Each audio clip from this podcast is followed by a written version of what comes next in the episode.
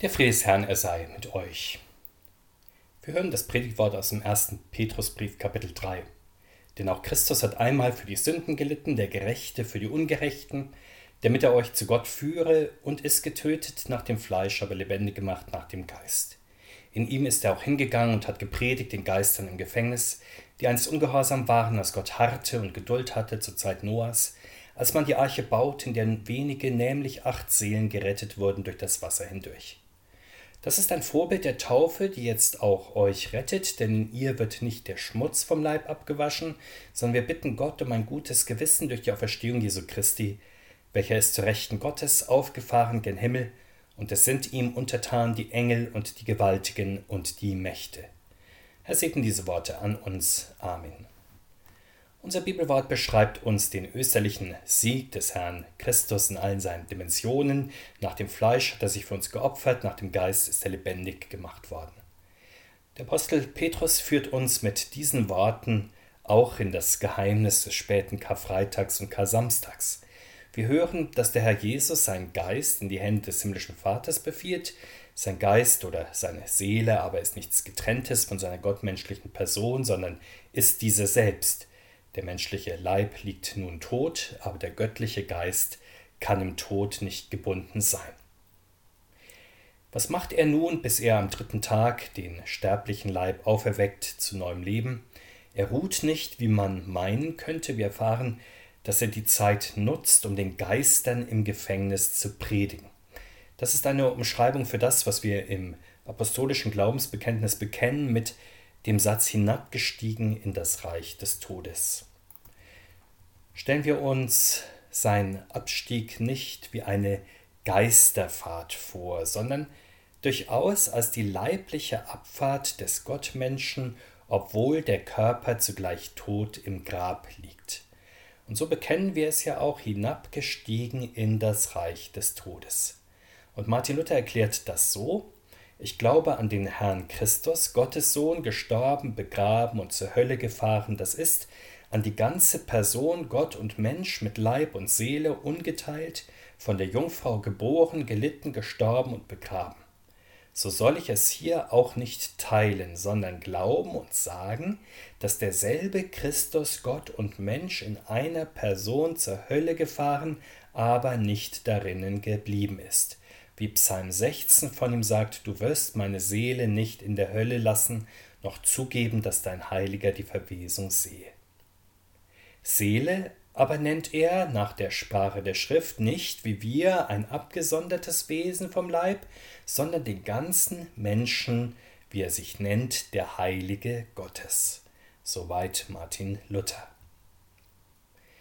Überlegen wir, warum aber steigt Christus eigentlich ins Totenreich hinab und nicht hinauf in den Himmel zu den himmlischen Geistern, wo es doch so viel schöner dort oben ist. Warum erquickt er sich nach den Schmerzen des Leidens und Sterbens nicht in der Gemeinschaft mit den Engeln?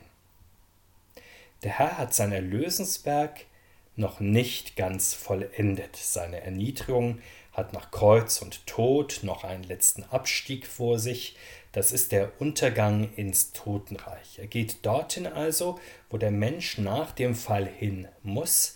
Dem Menschen, der unter der Macht von Sünde, Tod und Teufel steht, dem ist nicht nur der körperliche Tod bestimmt oder die Auflösung in seine organischen Bestandteile oder das einfache friedliche Ruhen im Nichts, wie sich manche Menschen heute das gerne vorstellen möchten, die alte Welt und mit ihr auch das Neue Testament, sie haben hier sehr viel klarer gesehen. Der im Grab liegende Leib, von dem der Geist des Menschen getrennt ist, dieser Geist muss hinab in das Totenreich, er muss dorthin, wo seine verwesenen Bestandteile auch langsam hingehen, also der Schwerkraft folgend nach unten in die Tiefen der Erde, in die Unterwelt hinein. In Anlehnung an unterirdische Höhlen wurde die Unterwelt oft als dunkles und kaltes Reich der Schatten beschrieben, in dem die Geister der Verstorbenen dahin vegetieren. Unser Bibelwort nennt das Totenreich wie gehört Gefängnis, weil hier die Geister, die ja vom Schöpfer eigentlich zum Leben im Leib und auch im Licht bestimmt sind, zwangsweise in einem gottfernen und unnatürlichen Zustand festgehalten werden. In diesem Reich regiert nicht allein der Tod, sondern letztlich der Widersacher Gottes, der die Macht über den Tod hat. Machen wir uns noch kurz klar, wie das Totenreich und die Hölle sich eigentlich zueinander verhalten. Man kann beide nicht so unterscheiden, wie es bisweilen geschieht, dass das Totenreich der Ort der verstorbenen Seelen bis zur allgemeinen Auferstehung und zum Gericht wäre, während die Hölle dann der Ort der Verdammnis nach dem Gericht wäre. Verhielte es sich so, dann wäre das Totenreich eher ein Ort des neutralen Wartezustands, während Todes- und Höllenqualen erst in der Hölle stattfinden.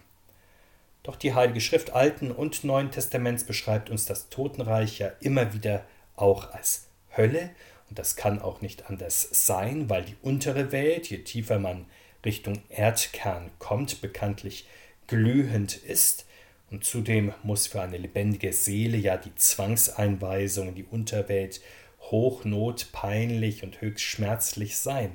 Insofern ist schon das Totenreich ein Ort der Qual für die von Gott geschaffenen und von ihm erlösten und auch zu einem ewigen Leben bestimmten Menschen. Und so erfahren wir es ja auch immer wieder schon im Neuen Testament.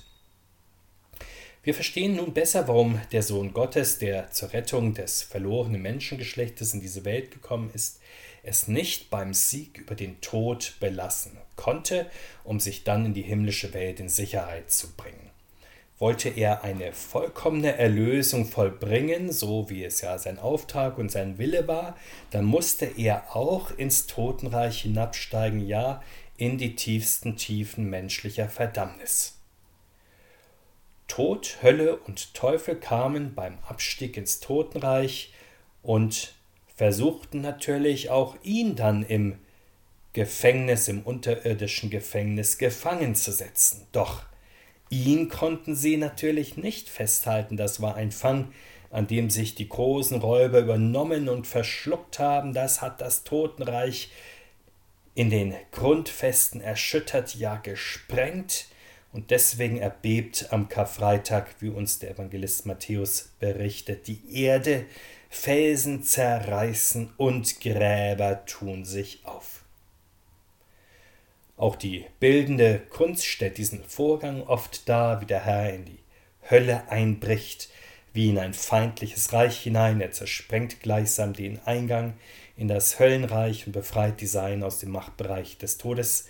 Und so singen wir auch in der Osterzeit. Er hat zerstört der Höllen fort, die Seinen alle herausgeführt und uns erlöst vom ewigen Tod. Allerdings bleibt die Frage, warum das Totenreich dann nach Ostern eigentlich noch besteht und Menschen gefangen halten kann. Unser Bibelwort deutet die Antwort auf diese Frage an. Der Herr predigt den gefangenen Geistern des Totenreichs. Das sind etwa die Menschen, die zur Zeit Noahs zwar zur Umkehr gerufen wurden, aber den Ruf zur Umkehr dann nicht im Glauben angenommen haben sodass nur Noah und seine Familie gerettet wurden. Die ganze weitere Heilige Schrift führt uns vor Augen, wie der Ruf zur Umkehr und Rettung immer wieder an die Menschen ergeht, allerdings nur wenige ihn auch annehmen. Bei denen, die sein Wort im Glauben angenommen haben und auch noch annehmen können, da können wir nach dem Zeugnis des Neuen Testamentes davon ausgehen, dass ihre Seelen gar nicht erst in das Totenreich hinabkommen, sondern von dem Herrn dann durch den Tod hindurch in das Paradies hinein geführt werden. Im Totenreich nun predigt der Gottessohn den Seelen des, das Evangelium. Ist das, so mag man überlegen, eine zweite Chance für die, die sein Wort bei Lebzeiten nicht angenommen haben, sodass, das wäre dann die Schlussfolgerung, weder die Kirche mit ihrer Verkündigung die Menschen eigentlich wirklich erreichen müsste, noch die Menschen das Wort Gottes in dieser Zeit anzunehmen bräuchten, weil sie ja eben noch diese zweite Chance haben. Nein, das schließt der Herr selbst mehrfach aus.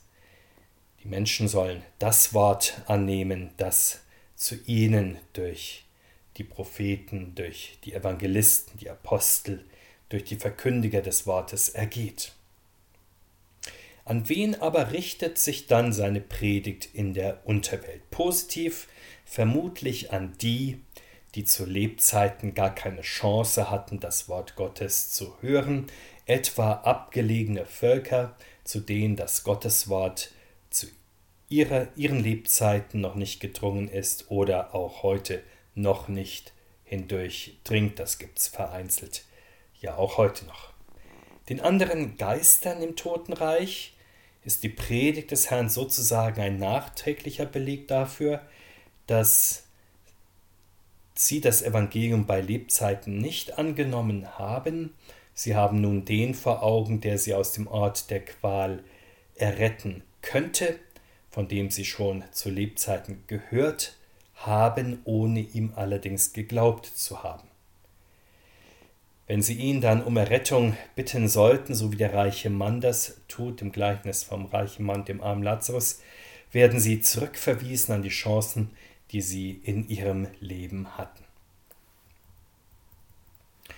Manch einer hält diese nachträgliche Predigt für sinnlos, ja für grausam, doch genauso verhält es sich im Grunde ja nach dem Tod im Hinblick auf fast alle Lebensbereiche. Noch Lebende blicken vielfach auf verpasste Gelegenheiten zu Lebzeiten und sagen und denken, ja hätten wir doch. Und ebenso ergeht es ganz offenkundig auch den Verstorbenen. Sie bekommen vor Augen geführt, was sie bei Lebzeiten verpasst haben, unter anderem eben auch in Glaubensdingen. Die Glaubenden dagegen nehmen im Glauben an, dass Jesus Christus Herr ist über Tod und Hölle und Teufel. Sie werden dann im Glauben aus der Unterwelt herausgeführt, bevor sie überhaupt hineingekommen sind, also davor gerettet in diesen Zustand der verpassten Chancen, der Vergeblichkeit zu geraten. Durch den Bezwinger von Tod, Hölle und Teufel wird der Blick der Glaubenden also nicht zurückgerichtet oder gar nach unten. Sein Wort und seine Sakramente richten unseren Blick nach oben. Von oben erwarten wir ja die Wiederkunft des Herrn Christus. Wir ergreifen im Glauben schon bei Lebzeiten das ewige Leben, zu dem wir berufen sind und dringen damit durch den Tod hindurch zum Leben. So schmecken wir im Glauben nicht wirklich den Tod und seine Bitterkeit. Im Todesmoment sind wir dann, wie der Herr selbst uns verheißt, mit dem Herrn vereint, der unsere Seele erlöst und hindurchträgt durch das Todestal in die himmlische Herrlichkeit. Deswegen Gott aber sei Dank, der uns den Sieg gibt durch unseren Herrn Jesus Christus, schon jetzt im Glauben und dann im Schauen. Jesus Christus bewahre uns im Glauben an ihn zum ewigen Leben. Amen.